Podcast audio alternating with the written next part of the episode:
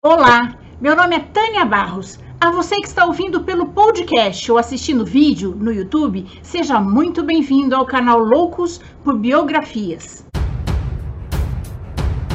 Juntos vamos conhecer a vida das pessoas mais interessantes, inteligentes e importantes da história.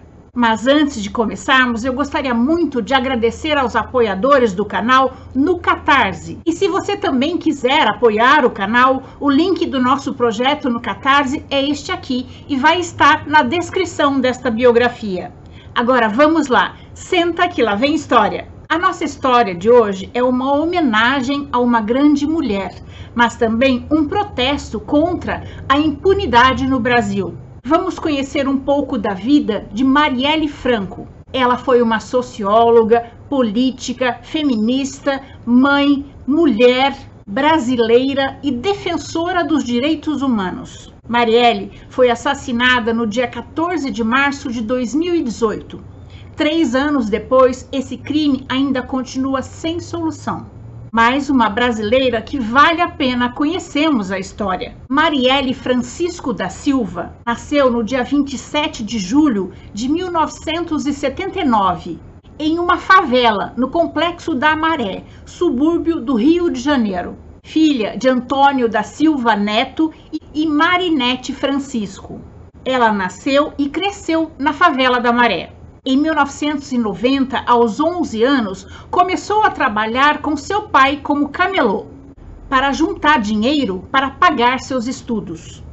Aos 18 anos, deixou a função de vendedora ambulante e começou a exercer a função de educadora infantil em uma creche onde ficou por dois anos assumidamente bissexual, em 1998 estava casada com seu primeiro namorado e deu à luz a uma menina, Luiara, sua primeira e única filha. Naquele mesmo ano, matriculou-se na primeira turma de pré-vestibular comunitário oferecido aos jovens da favela do Complexo da Maré. No ano 2000, uma de suas melhores amigas foi atingida fatalmente numa troca de tiros entre policiais e traficantes no Complexo da Maré. Foi então que Marielle começou a militar pelos direitos humanos. Em 2002, separou-se do seu marido e ingressou na PUC do Rio de Janeiro, graduando-se em Ciências Sociais, com uma bolsa de estudos integral obtida pelo ProUni. Após se graduar, foi fazer um mestrado de administração pública pela Universidade Federal Fluminense, onde defendeu a dissertação intitulada UPP A Redução da Favela em Três Letras uma análise da política de segurança pública do estado do Rio de Janeiro. Marielle também militava pelas causas da comunidade LGBT.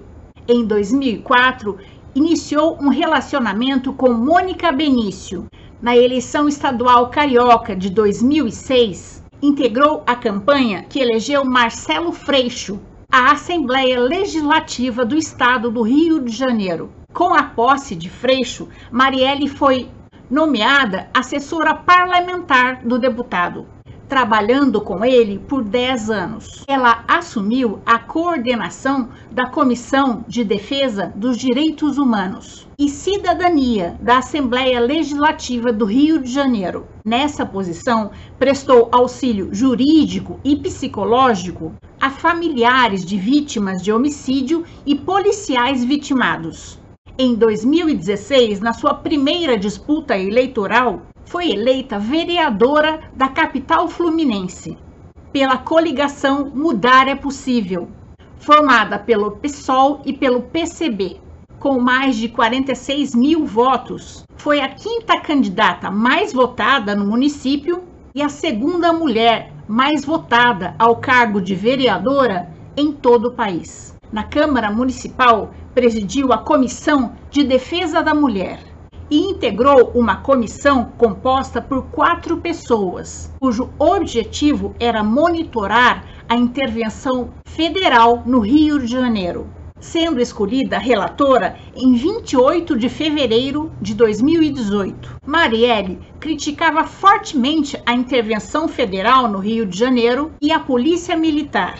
denunciava constantemente, usando as suas redes sociais, o abuso de autoridade por parte de policiais contra moradores de comunidades carentes. Como vereadora, também trabalhou na coleta de dados sobre a violência contra a mulher, pela garantia do aborto, nos casos previstos em lei e pelo aumento da participação feminina na política.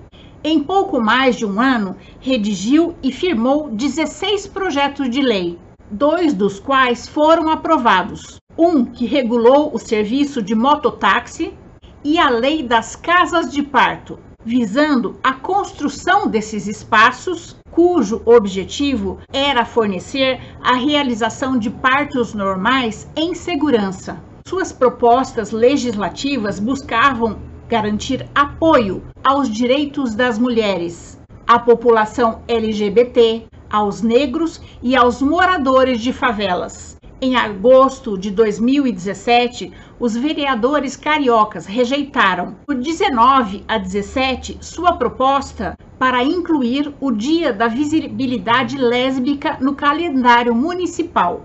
Em 2017, Marielle e Mônica foram morar juntas. Elas tinham planejado se casar oficialmente no final de 2018. No dia 14 de março de 2018, Marielle tinha acabado de participar de um debate com ativistas negras na região central do Rio de Janeiro, quando dois carros fecharam o carro em que ela estava e efetuaram 13 disparos a uma distância de 2 metros. Quatro desses disparos acertaram Marielle Franco na cabeça e dois o seu motorista Anderson Gomes nas costas. Seu corpo foi velado na Câmara Municipal Carioca, com a presença de milhares de pessoas no cemitério São Francisco Xavier, no Rio de Janeiro.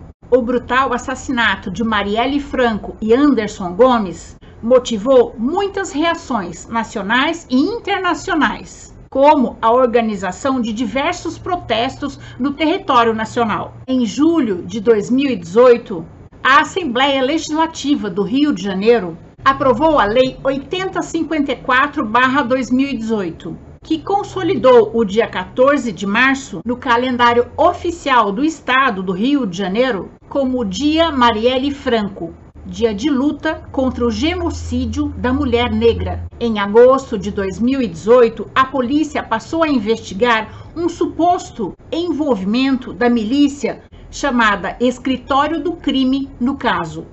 O caso Marielle Franco chocou e ainda choca, três anos depois, a todos nós, pela violência e pela impunidade que assola o nosso país. Seja ela branca, negra, hétero ou homossexual, de política de esquerda ou de direita, o direito à vida não pode depender da cor da pele, nem da opção sexual ou política da pessoa.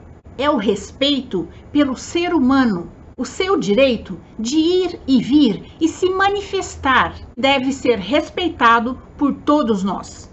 Continuamos esperando que esses crimes sejam solucionados e que os responsáveis por eles sejam punidos. E essa é a nossa história de hoje. Se você gostou, deixe seu joinha, faça seu comentário, conheça as outras histórias do canal e compartilhe com seus amigos. Lembrando que o canal Loucos por Biografias traz novas histórias toda semana, em vídeo no YouTube e em áudio no Spotify ou na sua plataforma preferida de podcast. Encontro vocês na próxima biografia do canal. Até mais!